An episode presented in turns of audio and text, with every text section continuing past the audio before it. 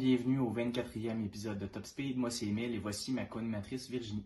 Bonjour tout le monde, je vous invite à aller nous suivre sur nos réseaux sociaux, que ce soit Instagram ou Facebook, puis d'aller écouter nos précédents épisodes sur Spotify, Apple Podcasts, Balado Québec, puis YouTube. Donc cette semaine, on faisait un épisode qui faisait un retour sur la saison 2021 avec un invité qui est Olivier Larue. Olivier Larue est chroniqueur de Formule 1 à RDS. Donc euh, on a enregistré cet épisode-là pour vous. Bon podcast! Donc, euh, bonjour tout le monde, bienvenue au 24 e épisode de Top Speed. Fait que moi, c'est Émile, voici euh, Virginie. Allô tout le monde. Ma co-animatrice et euh, Olivier Larue, donc Olivier qui est chroniqueur F1 à RDS. Donc, bonjour Olivier. Salut, merci beaucoup de l'invitation. Ça me fait plaisir d'être avec vous aujourd'hui. Ben, parfait, ça nous fait bien plaisir de, t'avoir aussi. Euh, Olivier, que vous pouvez suivre entre autres sur Twitter, donc euh, Facebook, Twitter. entre autres, c'est sur Twitter que tu es très actif sur euh, la F1. Puis tes chroniques qu'on peut lire sur le site de rds.ca, entre autres. donc, on voulait, on est en, on fait une espèce d'épisode de recap de la saison 2021 qui était vraiment extraordinaire pour la, la Formule 1. c'est la dernière année aussi de cette monoplace-là qui était le, celle qu'on connaît avec le visuel qu'on connaît qui va changer complètement l'an prochain. Fait que ça vient boucler un peu tout ça. Puis on a eu euh, un championnat du monde intéressant. On voulait avoir un peu tes, impressions, Olivier, sur ce qui s'est passé. Euh, donc, victoire euh, de Max Verstappen sur un peu dans la controverse avec, contre Lewis Hamilton. Fait qu'en gros, un peu, qu'est-ce qui, en ce moment, à l'heure actuelle, il se passe? il y a des protèges qui ont été levés. Mercedes va aller un peu plus loin là-dedans euh, pour essayer d'éclaircir les règles un peu. Oui, exact. Donc, euh, hier, après la course, Mercedes a déposé deux protèges au commissaire. Euh, le premier, ça concernait un dépassement de Verstappen sous la voiture de sécurité. ça, ça a été rejeté quand même assez rapidement. Ça me semblait un peu désespéré là, comme tentative pour changer le résultat de l'épreuve. Dans le fond, ce que Mercedes alléguait, c'est que Verstappen, là, quand la voiture de sécurité est retournée au puits, Verstappen s'est mis un peu à côté. Je ne sais pas si vous vous souvenez d'Hamilton juste avant la relance. Bon, à ce moment-là, semble-t-il que Verstappen aurait dépassé par quelques centimètres pendant une seconde euh, Hamilton. Donc, il aurait mis son museau un peu devant. quand il était côte à côte dans le Exact. Donc, Mercedes disait il l'a dépassé sous la voiture de sécurité. Les commissaires ont dit c'est vrai, il a effectivement été devant pendant une seconde ou quelque chose du genre.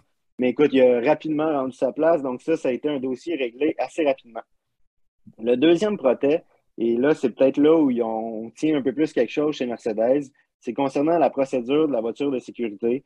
Donc, on a vu beaucoup de confusion là, par rapport à ça, notamment avec mm-hmm. Michael Massey qui a revu sa décision, qui a d'abord indiqué que les, les retardataires ne pourraient pas dépasser la voiture de sécurité comme c'est le cas normalement. Finalement, il s'est ravisé, mais ce n'est pas tous les retardataires qui sont passés. Il y en a eu seulement cinq. Donc, les cinq qui étaient entre Hamilton et Verstappen. Clairement, Massy n'était pas mal intentionné. Je pense que le directeur de course voulait simplement avoir un tour ou deux à la fin de la course et pas finir le championnat du monde sous une voiture de sécurité. Ça aurait été tellement décevant. Je pense qu'il y avait de bonnes intentions. Il a essayé un peu d'accélérer le processus. Mais maintenant, chez Mercedes, on indique que ça respecte peut-être pas la procédure qui est indiquée dans la réglementation sportive de la Formule 1.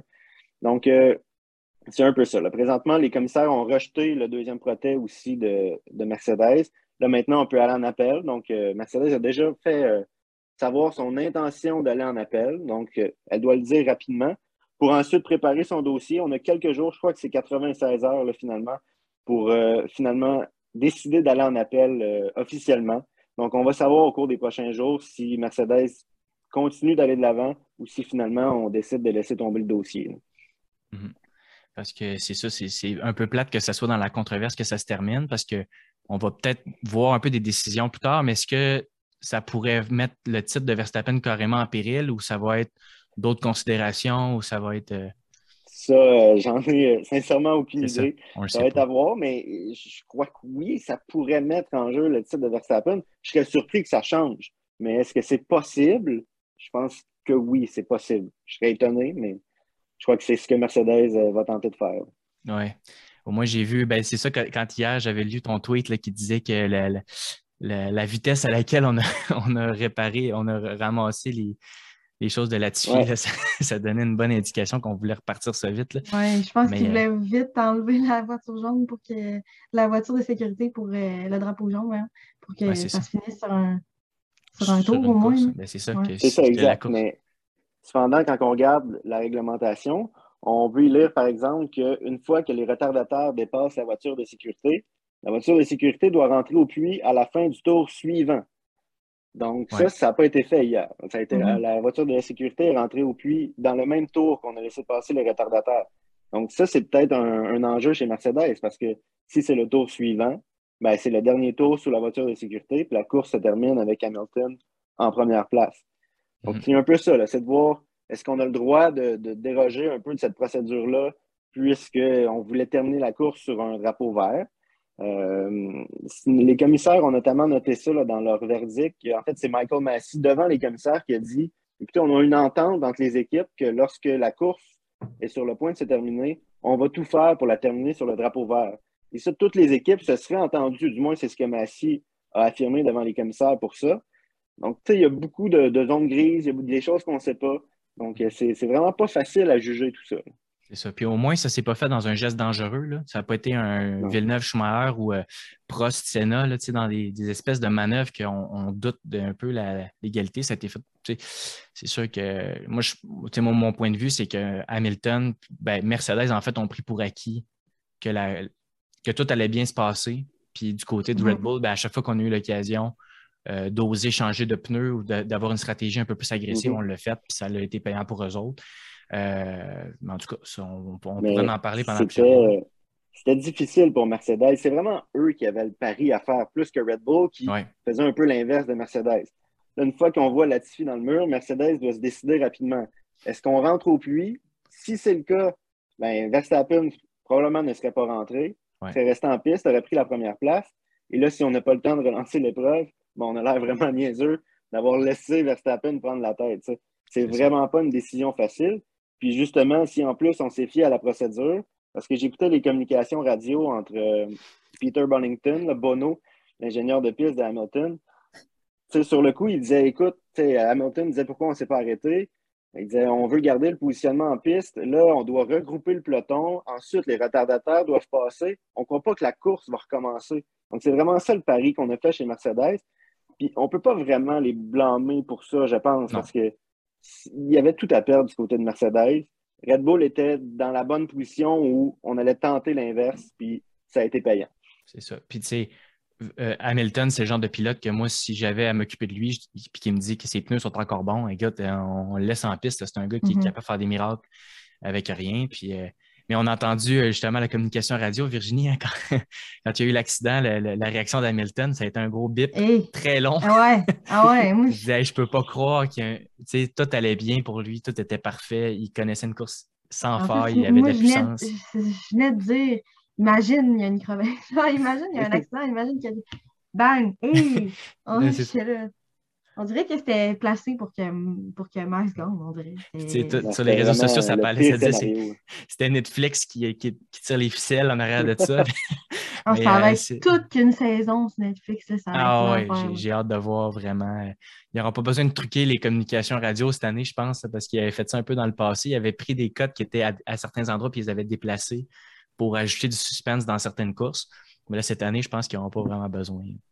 Donc, euh, c'est ça. Donc, une, saison vraiment euh, spectaculaire. Euh, une saison qui de 22 courses, là, fait une saison qui était quand même longue, contrairement à la saison COVID qu'on avait eue l'année précédente. oui, il y a eu le, Grand Prix d'Australie, il y a eu une coupe de Grand Prix en Chine aussi, au Japon, des, courses qui ont été un peu déplacées, qu'on a changé, on a changé d'endroit. Mais ça a été quoi vos meilleurs moments de l'année? On va commencer avec Olivier. C'était quoi, mettons, ton moment fort cette, cette saison, là, vraiment F1? Ben, c'est sûr que la course au titre, c'est difficile de passer à côté. Là. Je pense que c'est une course au titre euh, digne euh, d'un film. Là. Je suis convaincu qu'on va avoir un film là-dessus un, peu plus tard. Ça, faisait longtemps qu'on attendait cette course au titre-là entre qui, qui, se décide jusqu'à la toute fin. On l'avait vu en 2016 entre euh, Rosberg et Hamilton, mais c'était la même équipe aussi, donc deux équipes différentes. C'est le fun à suivre. Donc, c'est un peu évident que la course au titre c'est un des moments forts de l'année. Mais sinon, euh, un autre que j'ai euh, noté, c'est la victoire de Daniel Ricardo en Italie. Je, je, pense que Daniel Ricciardo a eu un début de saison difficile. On voit que dans son cas, c'est parfois un peu compliqué s'adapter à une nouvelle voiture. Tu sais, quand il est arrivé chez Renault, ça a pris presque une saison avant vraiment de se sentir à l'aise. lors de sa deuxième année, il a été très bon. On voit un peu la même chose cette année dans le cas de, de Ricardo. Un début de saison un peu compliqué. Norris était quand même bien devant lui. Et là arrive Italie où tout fonctionne, signe la position de tête, va chercher la victoire. En plus, dans un doublé McLaren, on sait à quel point ça a été compliqué pour McLaren depuis euh, presque 2012, 10 ans avec le euh, passage. Euh, la dernière victoire, c'était 2012, je pense. Oui, c'est ça, quelque chose du genre depuis l'arrivée de, Honda. Enfin, de, pouvoir retrouver la victoire. En plus, un doublé, c'est la première équipe cette saison à signer un doublé. En Italie, on sait comment les partisans sont passionnés aussi. Oui, pour Ferrari, mais quand même, il y avait une ambiance assez survoltée là-bas aussi. Fait que ça, ça a vraiment été un beau moment. Je pense que un peu, je pense que la plupart des partisans de Formule 1 aiment Daniel Ricciardo. On aime son sourire, on aime sa bonne humeur, on aime son style décontracté. Donc, de le voir justement sourire après une victoire, malgré une saison un peu compliquée, euh, c'est vraiment été un, beau moment, je pense. Puis on, aime ça aussi, voir des, quelques pilotes différents gagner des courses aussi à l'occasion, des courses comme ça où on ne peut pas prédire le, vainqueur. Donc, euh, vraiment une, belle course pour Daniel Ricciardo en Italie. C'est ça, parce que moi, on va, venir à mon moment à moi, quand on parle de nouveau vainqueur, ben moi, c'était Esteban Ocon, qui était sa première victoire en carrière en Hongrie. Euh, dans une course euh, chaotique, là, qu'il y a eu un accident dès le départ, Bottas qui a, un peu fait la, boule de quille dans certains pilotes, dont Lando Norris qui, avait connu des, des, bons moments, un bon départ. J'ai aimé voir Ocon qui réussi à terminer cette course-là vainqueur avec son coéquipier qui est Fernando Alonso qui, l'a épaulé tout le long de la course, a essayé de tenir beaucoup de personnes derrière lui, puis de, jouer un peu le, stopper, un peu comme Perez a fait avec Hamilton. si on veut parler de quelque chose de, du travail d'équipe en fin de semaine, Perez qui était euh, sensationnel contre euh, Hamilton, qui a réussi à faire sauver 8 secondes. Ben, on a vu Alonso faire ça. Puis euh, Virginie, puis moi, depuis le début de l'année, on, a souvent eu le discours des vieux pilotes qui étaient encore en F1, puis qu'est-ce qu'il y avait à apporter, puis des fois qui volent la place de, des jeunes. On mm-hmm. voit celui qui a gagné en F2 en fin de semaine, euh, le, championnat du monde qui n'aura pas de volant en F1 l'année prochaine. Mm-hmm. Puis tu te dis, ben, Alonso, il aurait pu céder sa place à un jeune comme ça qui est en, pleine ascension. Mais euh, de ce côté-là, euh, j'aime vraiment le, le principe qu'il y ait des, vétérans qui ont quelque chose à apporter à des jeunes. Puis je pense qu'au joue un peu le, le, mentor. Le mentor, c'est ça, euh, cet aspect-là. Puis euh, j'ai vraiment aimé euh, la, situation où est-ce qu'on a vu Ocon réussir à gagner avec l'aide d'un vétéran. Fait que ça a été mon moment. Même si des, des courses sous la pluie, c'est vraiment le fun, puis c'est intéressant parce que ça, laisse place à beaucoup de, situations excitantes. Puis c'est le fun que ce soit Ocon qui, qui ait remporté sa première course en F1. Lui qui avait sauté une année en plus, il n'avait pas participé euh, il y a deux ans au circuit à cause qu'il s'était fait remplacer par euh, Lance Stroll. Euh, Ocon, qui quand même était un pilote très prometteur, il était avec Mercedes, je pense. C'était un, pilote de mm-hmm. l'écurie Mercedes, jeune Mercedes, qui était très prometteur. Puis après ça, ça en va avec Renault, puis là avec Alpine. Fait dans une écurie française, puis c'est un, un gars qui, fait son ascension tranquillement, pas trop vite, puis juste bien pour montrer qu'il est un pilote euh, qui, va, qui va perdurer dans le temps. Pour moi, écoute, ça va être euh, le, moment de Sergio Perez au Mexique, euh, un Mexicain qui gagne, ben, qui fait un podium en fait au Mexique avec Max qui, qui, remporte à ce moment-là. Euh, moi, sérieux, c'était là mon moment marquant. J'ai eu des frissons tout le long de la, course d'entendre le monde crier. Puis il est tellement comme un idole là-bas. Fait que ça a vraiment été ça. Je trouve que c'était mon moment. Puis en plus, euh, Sergio, tout le long de la saison, euh, il, a, super bien performé. Puis on l'a vu à la fin. C'était un peu grâce à lui que, Max a remporté. Fait que moi, c'était vraiment ce podium-là pour un Mexicain au Mexique. Puis avec Max, euh, c'était vraiment mon moment marquant. Ouais. Avec mhm. l'ambiance qu'il y avait là-bas, là, surtout. Euh, mhm. Ouais, l'ambiance était fou. Puis non. C'est ça, c'est une place euh, pour lui. Pour, pour, pour, finir sur un podium là-bas, c'était vraiment intéressant. notre pilote de l'année, cette année, justement, on a, on a 20 pilotes, puis les, les pilotes, on apprend.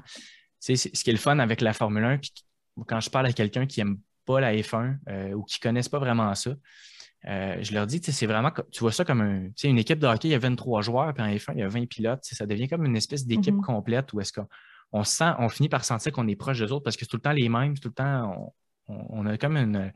On sent qu'il y a de plus en plus une proximité avec eux autres. Ils sont, ils sont beaucoup en entrevue, très médiatisés, euh, avec la série sur Netflix aussi qui les, humanise un peu, puis on, les rend très proches du public. Euh, donc, on, finit par vraiment voir dans leur quotidien un peu qu'est-ce qui se passe. Mais cette année, bon, on finit par les prendre un peu à cœur.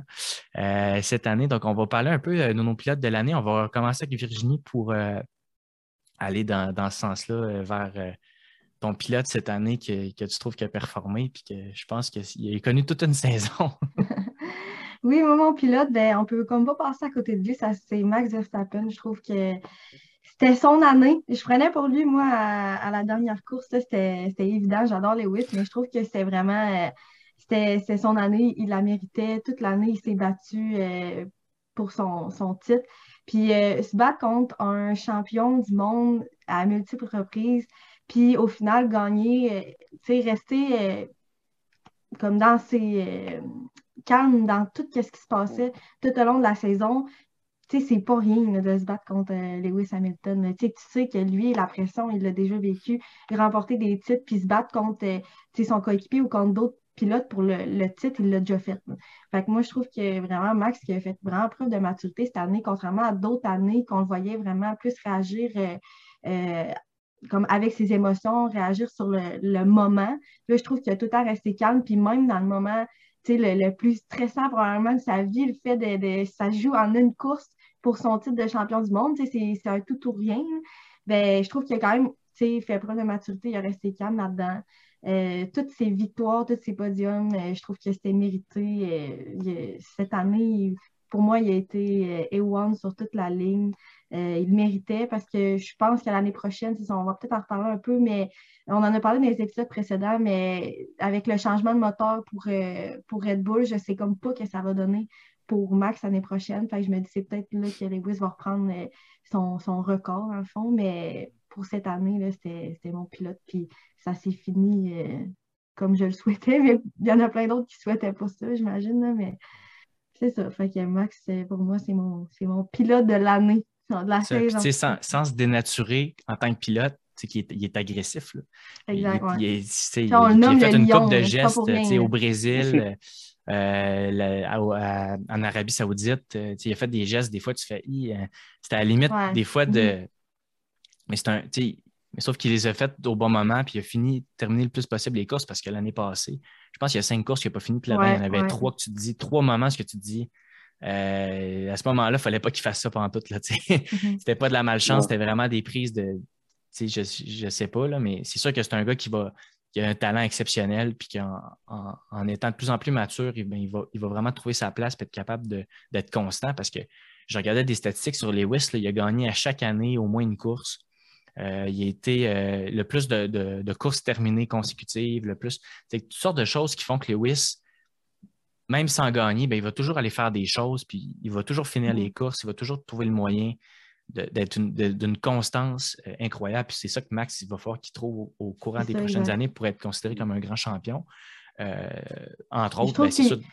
Il a vraiment évolué, c'est ça, depuis les, mm-hmm. dernières années. Je trouve que c'est ça qui, a fait que cette année, il mérite la victoire puis qu'il l'a gagné. C'est que le gap qui s'est passé entre les autres années où il était plus. Euh, il, était dans le fond, il est autant agressif selon moi, mais il est agressif d'une façon différente. Là. Maintenant, il est plus en contrôle de, de, ses émotions, il est plus en, on dirait qu'il connaît plus sa voiture.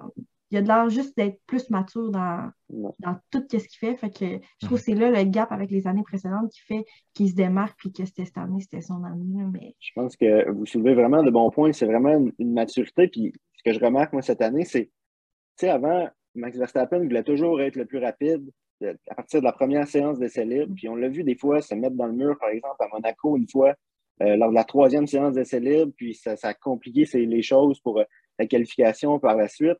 Cette année, il est aussi agressif, il n'a pas changé son style de pilotage et on ne veut surtout pas qu'il le change.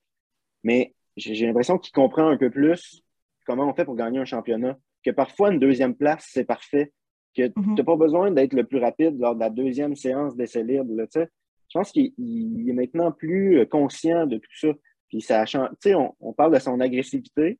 C'est vrai qu'il y a eu quelques moments où il, il a été agressif cette année, mais c'est toujours avec Hamilton. les images qu'on a de lui, c'est toujours avec Lewis parce qu'il sait qu'il y avait une lutte au championnat avec lui. Hmm. Mais quand il devait dépasser d'autres pilotes, souvent on le voyait un peu plus patient, on voyait mieux calculer ses tentatives et pas prendre de risques inutiles qui n'allaient pas lui être payants pour la suite du championnat. C'est vraiment ça que j'ai vu, moi, de Verstappen cette année. Quelqu'un qui qui a arrêté de dire qu'il faut toujours que je pousse à fond, toujours que je sois à la limite, mais quelqu'un qui a compris qu'il y a ces 22 courses, il y a un portrait global à penser. Parfois, Lewis va en gagner. Prenons la deuxième place, prenons les points, puis allons se battre lors de la prochaine course. Ça, je pense que ça a fait la différence sur le long de la saison. C'est ça qui lui a permis d'arriver euh, à Abu Dhabi encore en lutte pour le titre. Mhm. parlant d'un autre pilote, effectivement, puis parlant d'un autre pilote qui s'est beaucoup amélioré, Olivier, ton, ton pilote cette année, euh, qui est un, pilote qui s'est vraiment euh, qui a évolué énormément dans sa carrière, puis que qui a eu des hauts et des bas, puis de le revoir, de le voir comme ça, c'est vraiment impressionnant. moi, j'aime beaucoup ce que je vois de, Pierre Gasly. Euh, tu, le dis, puis c'est un excellent point. Ça n'a pas toujours été facile pour Pierre Gasly. Puis parfois, chez Red Bull, on traite certains jeunes pilotes un peu cavalièrement. Pas que c'est mal. Je pense que Red Bull, c'est une écurie qui est là pour gagner, puis c'est correct. Puis on a une autre écurie euh, avec AlphaTauri qui est là pour développer les jeunes ben, c'est normal que chez Red Bull, on ne veut pas jouer à l'école, puis on veut des résultats. Mais parfois, on amène ces jeunes-là un peu rapidement, puis là, on, leur demande des résultats, donc ils sont peut-être pas prêts à donner. avec Pierre Gasly, ça a été le cas. Ça a été vraiment difficile chez Red Bull. Puis ça peut, ça peut être difficile pour la confiance d'un pilote, pour la suite des choses. Daniel Kvyat, on l'a vu en F1 par la suite, mais on n'a jamais vu pleinement son potentiel. Euh, j'ai eu peur que ça fasse quelque chose de genre avec Pierre Gasly. Mais là, chez AlphaTauri, depuis l'an dernier, puis ça s'est continué cette année, euh, c'est vraiment impressionnant de voir ces résultats. Et ce que je trouve absolument impressionnant, c'est ces résultats en qualification. Tu sais, l'AlphaTauri, ce n'est pas la troisième meilleure voiture du plateau. On s'entend là-dessus. Euh, il y a bien sûr la Mercedes, la Red Bull. Je pense que les Ferrari et McLaren sont aussi devant AlphaTauri. Donc, vous avez huit pilotes qui, en théorie, sur papier, devrait se qualifier devant lui. Pourtant, Pierre Gasly, cette année, c'est 16 top 6 en 22 courses en qualification. C'est incroyable. J'avais fait le calcul, je vais, je vais retrouver les statistiques que j'avais faites. C'était avant le Grand Prix du Brésil, donc après 18 des 22 Grands Prix. Ça, parce qu'un article, c'est ça que tu as fait un article sur, euh, sur RDS. Je l'ai ici. à ce moment-là, il y avait 13 top 6. Euh, puis si on regarde les autres là, à titre comparatif, Carlos Sainz, Charles Leclerc sur Ferrari, à ce moment-là, c'était neuf fois chacun. Donc, euh, déjà, euh, Gasly était loin devant. Norris aussi, qui a eu quand même une bonne saison, c'était huit fois. Donc, à ce moment-là, Gasly, c'était 13, puis il a continué à le faire trois autres fois lors des quatre dernières courses. Je trouve ça vraiment impressionnant. Puis, tu sais, au classement des pilotes, il a terminé au neuvième rang, si je ne me trompe pas. Oui, voilà, avec 110 points. Yuki Tsunoda, évidemment, c'est une recrue. Là. On s'entend qu'on ne pouvait pas avoir les mêmes standards du côté de ces deux pilotes-là. Mais quand même, Tsunoda a récolté 32 points. Donc la différence est énorme entre les deux. C'est ça. Ça, on en parle souvent. Ouais. maintenant, j'ai vraiment hâte de voir Gasly au sein d'une écurie euh, qui, peut battre, qui peut se battre pour le championnat. Ou une écurie qui, a des objectifs plus élevés qu'une écurie sœur pour Red Bull. Parce que je ne mm-hmm. pense pas que Gasly va retourner un jour chez Red Bull. Je pense que ça, ça période est puis je pense que ça serait pas bon pour lui, personnellement, en tout cas, d'y retourner. Donc, j'ai hâte de le voir au sein d'une autre écurie, d'une écurie où il va pleinement pouvoir démontrer son potentiel. Je pense qu'il est rendu là, je pense qu'il le mérite. Puis, euh, ben, ce sera à lui, à ce moment-là, de prouver que son passage chez Red Bull, c'est une erreur de parcours. S'il se retrouve avec une meilleure équipe, il y aura encore un peu plus de pression. Et là, il devra prouver qu'il est devenu plus mature, qu'il est prêt à prendre cette pression-là. Puis là, on pourra vraiment juger euh, ce qu'il vaut en, tant que pilote. Mhm. C'est ça, quand tu parlais de la différence entre lui et Tsunoda, Virginie et moi, on en parle souvent de la, proximité entre deux pilotes, autant dans une course qu'au championnat des pilotes. Tu es capable de voir que les deux sont un à côté de l'autre, on l'a vu cette année beaucoup avec les Ferrari. Euh, Sainz et Leclerc se sont vraiment fait une belle bataille. Euh, moi, mon pilote cette année, ça a été Carlos Sainz parce qu'on l'a amené avec une nouvelle écurie. Euh, il performait de mieux en mieux dans sa carrière. C'est un gars qui, tranquillement mais sûrement, il fait sa place en F1. cette année, il y a eu une, saison, je, je trouve que c'est celui qui s'est le mieux adapté à sa nouvelle écurie. puis il est arrivé avec Ferrari qui venait de connaître une saison très difficile. avec, ben, il y avait, entre parenthèses, une, espèce de scandale en 2019. Après ça, la saison suivante, on a une saison complètement catastrophique chez Ferrari. Là, on a un jeune pilote qui est Charles Leclerc qui était là depuis 2019. Euh, qu'on veut mettre de l'avant, qu'on lui donne le titre entre parenthèses de premier pilote, puis on va chercher un gars pour l'épauler qui est Carlos Sainz, qui est aussi un jeune pilote qui est rempli de talent, puis qui arrive avec, Ferrari avec vraiment une. Il y a eu une constance cette année, toujours mis, toujours dans les points, généralement dans les points, euh, toujours soit très proche de son coéquipier, toujours euh, dans le mix. C'est un gars qui a, connu des beaux moments cette année. Je trouve qu'il était justement constant. Euh, il a fait quelques podiums. Je pense qu'il y en a trois ou quatre cette année. Euh, trois podiums quatre? Quatre, oui. Euh, ouais, quatre podiums cette année. souvent, ça a été des podiums aussi. il, y en a un ou deux là, que c'était des, podiums qui étaient donnés par défaut un peu plus tard à cause de des pénalités, qui n'a pas pu profiter pleinement. Mais c'est un gars vraiment qui a eu une saison, je trouve, vraiment, vraiment impressionnante. Euh, puis c'est un gars qui passe souvent sur le radar. On va parler de Lando Norris, on va parler de Charles Leclerc, justement Pierre Gasly. Mais Carlos Sainz, c'est un gars qui fait sa place d'année en année dans la, Formule 1. Euh, puis euh, qui, montre que c'est un, pilote qui, qui était avec Charles Leclerc avec la même voiture. Puis Charles Leclerc est, qui est présenté comme un des meilleurs pilotes sur le circuit. Mais il a quand même terminé devant lui. c'est sûr que Leclerc a eu beaucoup d'accidents cette année. C'était un des pilotes qui a eu le plus de période d'accident. Euh, je pense que j'ai vu une statistique qu'il y en avait plus que Mazepin, des, incidents cette année. Fait que, euh, mais du côté de justement Ferrari, je suis content de l'ascension qu'ils ont eue. Puis un de mes souhaits en début de saison, c'était que Ferrari soit vraiment dans le mix. Puis le Ferrari qui vont, vont chercher leur, euh, leur, troisième place. Puis comme tu as déjà dit, là, Sainz, c'est le pilote qui a le, le, plus de points sans avoir fait de victoire. Oui, c'est ça. Et ça, c'est fou, là. dans le sens que c'est un, un excellent pilote qui n'a juste pas eu sa victoire encore. C'est ça, on l'attend. Exactement. Fait on, attend justement Sainz euh, l'an prochain avec euh, encore une fois avec Ferrari, puis il va être rendu à l'aise dans sa position, puis il va avoir euh, un, défi qui va être un peu plus défini dans, sa position en tant que pilote chez, chez Ferrari. Ça va être intéressant de voir comment Ferrari va gérer ça aussi. Parce que Ferrari, c'est une écurie qui, historiquement, a toujours un numéro 1 bien défini et un numéro 2. Euh, je pense qu'on croyait que Charles Leclerc, ben, on le croit encore, ceci dit, là, mais que Charles Leclerc euh, va être celui qui va mener Ferrari vers euh, peut-être des championnats à, l'avenir. Je pense que c'est encore le cas. Là. On ne veut pas être trop dur envers Charles Leclerc, mais de voir Sainz terminer devant lui au classement cette année, s'il peut continuer comme ça l'an prochain, ça va être intéressant de voir si Ferrari va, jouer cette carte-là, d'y aller avec les deux pilotes, puis comment on va gérer ça au sein de l'écurie. J'ai hâte de voir ça. Mais c'est vraiment un duo de pilotes intéressant. Mm-hmm. Je pense que Ferrari veut retourner au sommet de l'an prochain avec, en profitant un peu des changements techniques. Je pense qu'ils ont un duo de pilotes très solide pour le faire. Puis euh, j'ai vraiment hâte de voir la suite euh, parmi les rouges. C'est ça. parce que, Ferrari, McLaren, les deux, ils ont des bons pilotes, puis les deux, ça va chauffer. J'ai l'impression que. C'est ça, ça. Si Ricciardo tient sa tendance d'être encore meilleur la deuxième année. Lui aussi, tu sais, j'ai vraiment hâte de voir parce que là, tu vas avoir Russell qui va arriver euh, avec euh, McLaren.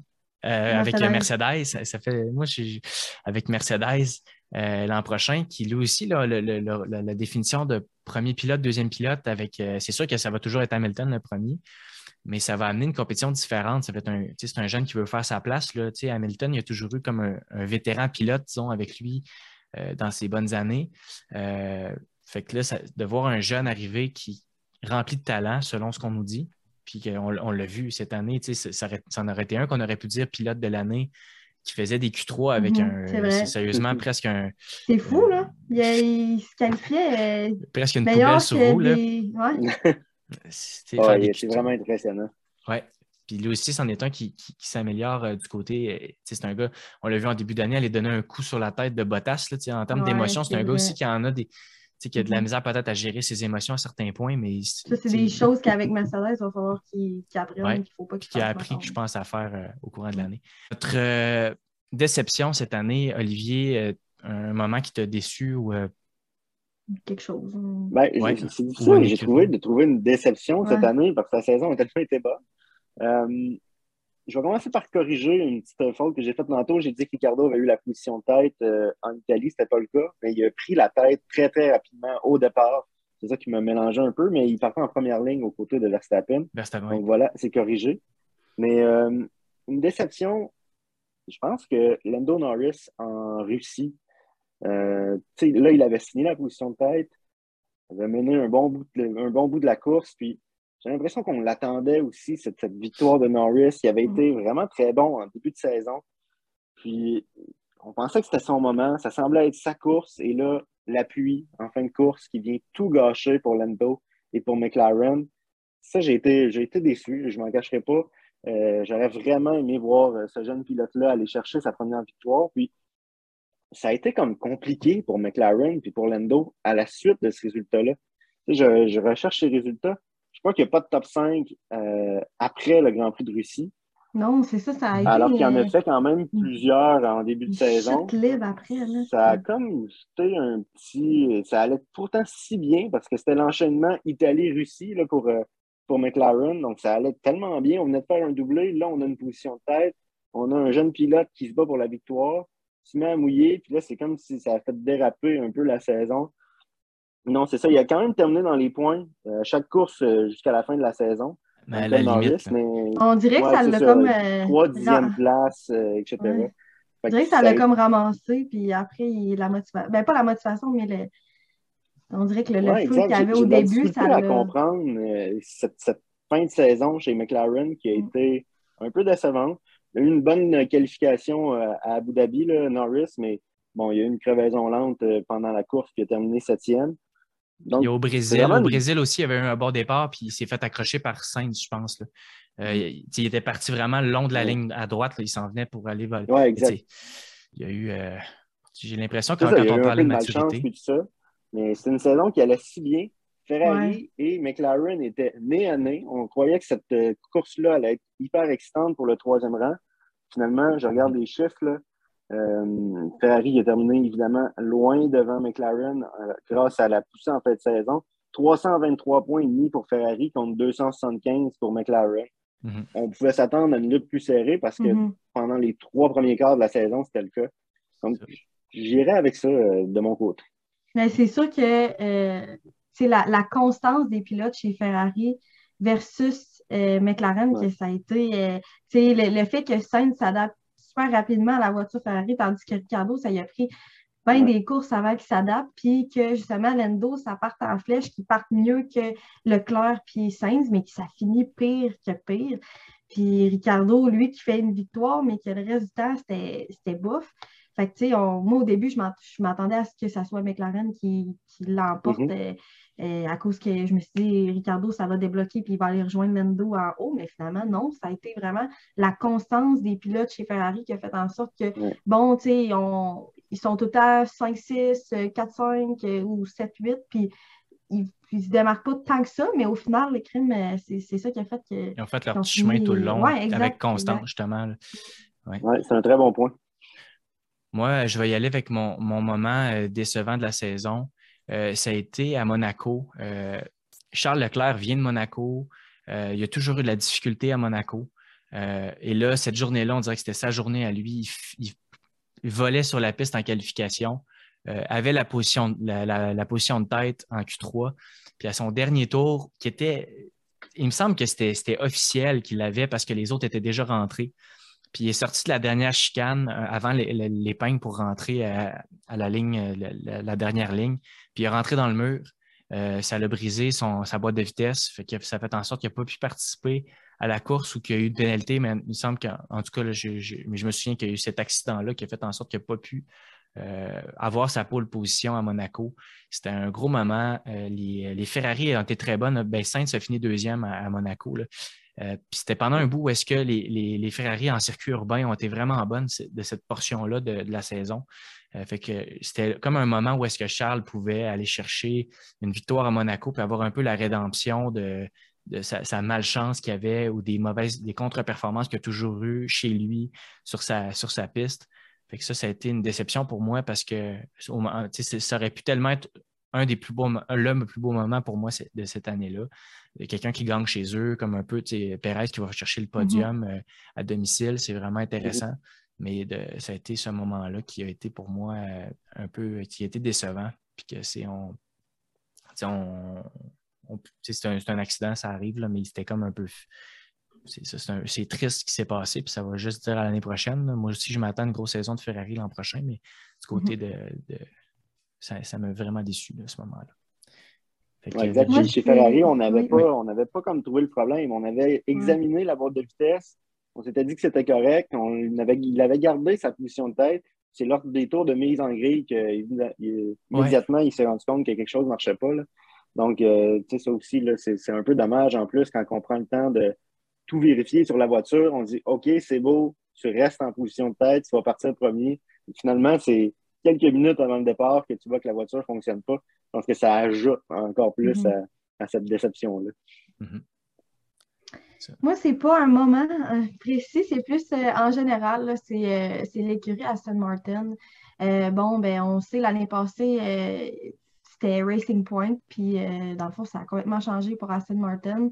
Il y avait tellement eu une bonne année l'année passée, Racing Point, là, ça commence en force en, chez Aston Martin avec une. Ils sortent la voiture, est super belle, tout le monde capote, la couleur était, était folle. On se dit, crime, euh, ils sont en force et tout, on va avoir une super de bonne, une bonne saison. Puis finalement, euh, une course, deux courses, trois courses, ça ne donne pas les bons résultats. Pourtant, Vettel, euh, un, vétéran qui, est champion du monde. Stroll, que je trouve qu'il s'est super amélioré dans les dernières années, qui, mérite super vraiment sa place en F1. Au début, euh, bon, il, il, a rentré un peu en prenant la place de, de, certains un peu à cause de son père, mais finalement, là, je trouve qu'il vraiment il mérite sa place. Puis on dirait qu'à Aston Martin, je m'attendais à ce qu'à un moment donné, dans la saison, ça débloque, ça débloque pendant 22 mhm. courses. Je me suis dit, au moins, il va en avoir une que il, il va se passer quelque chose. Euh, il y a eu Vettel qui a fait un podium à un moment donné. À Bakou. Mais, à Bakou, mais euh, à part ça, euh, je ne sais pas, j'ai été destinée à les qualifications, j'ai été destinée à les courses. je me disais, je peux comprendre que bon, c'est comme une nouvelle écurie, ça prend un moment d'adaptation, mais là, je me disais, 22 courses, même à la fin, t'es mm pas ça coche encore. Là, je me dis, on dirait qu'il n'y a rien qui a avancé dans l'année. Je me dis, l'année prochaine, ça. moi, je m'attendais à ce que ça, ça évolue un peu au courant de l'année. Puis on, on, parlait tantôt de, de um, AlphaTauri, qui, on parlait de comme. Euh, qui était comme parmi les comme huitième pilote, là, Pierre Gasly.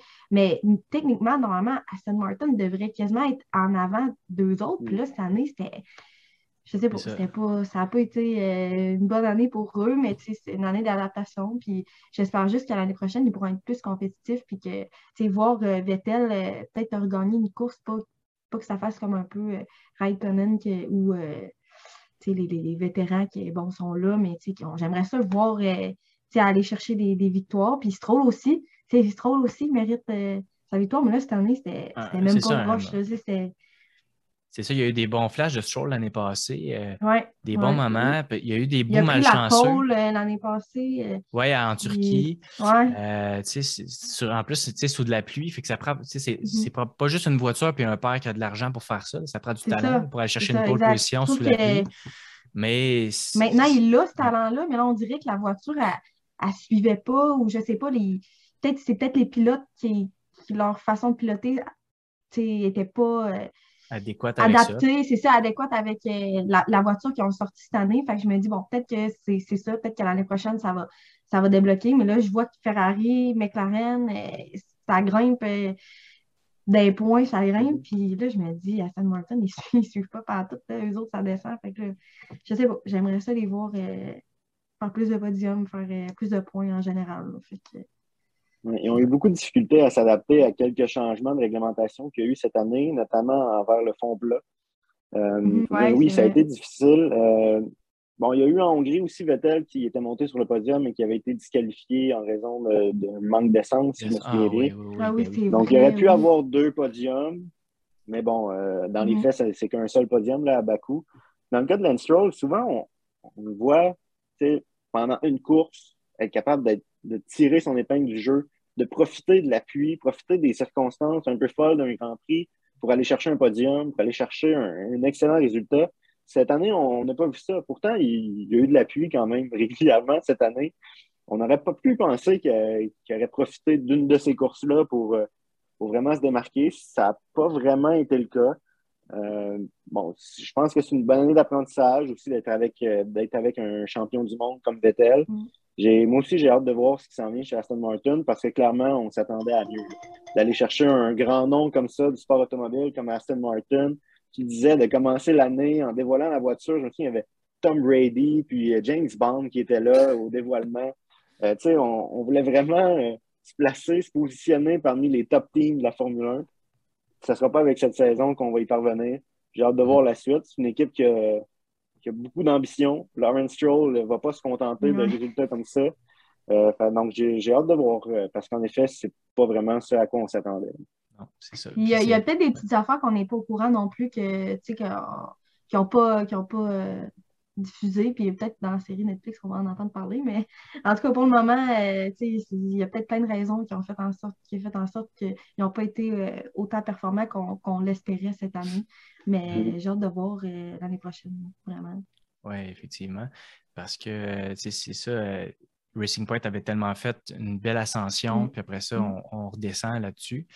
Puis euh, du côté de Stroll et, Vettel, par contre, cette année, les points positifs qu'ils ont, c'est sûr que quand tu es en fond de grille, ça peut arriver souvent, mais ils ont été dans les quatre, les quatre pilotes qui ont fait le plus de dépassements. Vettel euh, premier, euh, Stroll quatrième. Fait que c'est des gars. Tu sais, Stroll, il a vraiment il est bon au départ, début de course. Il va souvent aller mm-hmm. chercher deux, trois positions dans des situations de même. Puis après ça, plus la course avance, ben, il va ne va pas être capable de rester où est-ce qu'il était. Euh, en qualification aussi, il y a de la misère à, aller chercher Q3. Euh, mais c'est un gars qui va, va faire beaucoup de dépassements. Fait qu'on a vu encore cette année qu'il se rapprochait des vétérans qui étaient en avant. Mais cette année, j'ai amende honorable aux trois vétérans, Alonso, Raikkonen puis, euh, puis Vettel, qui sont allés chez ceux autres qui ont fait le plus de dépassements. Fait que ça a vraiment été. vraiment été cool de voir que eux autres, le pilotage puis les dépassements, ils n'ont pas peur de ça. Puis ils ont, ils ont su tirer leur épingle du jeu. J'espère que Vettel va recevoir son million de jelly beans. Je ne sais pas si vous avez entendu la communication radio euh, à la fin du Grand Prix, mais il demandait à son ingénieur qu'est-ce qu'il gagnait avec le, titre du pilote qui a le plus de dépassements. Puis Vettel a suggéré un million de jelly beans. Donc, euh, j'y souhaite. J'y souhaite. Ah, c'est, vraiment cool. Fait euh, on, va, on va terminer ça comme ça. merci beaucoup, Olivier, de t'être joint à nous pour le podcast. Euh, c'était un plaisir. On va continuer à discuter ensemble puis de voir au courant de notre euh, prochaine saison si on pourrait euh, se, reparler à quelques moments pendant l'année. fait que je te remercie beaucoup. Merci à tout le monde de nous avoir écoutés. Merci Virginie. Puis on se, on se revoit bientôt dans un autre épisode. Merci. Donc, c'est tout pour l'épisode de cette semaine. On espère que vous avez apprécié. Puis, on vous invite à aller nous suivre sur nos réseaux sociaux, Instagram, puis Facebook, et aussi à aller suivre Olivier Larue sur Twitter. Merci.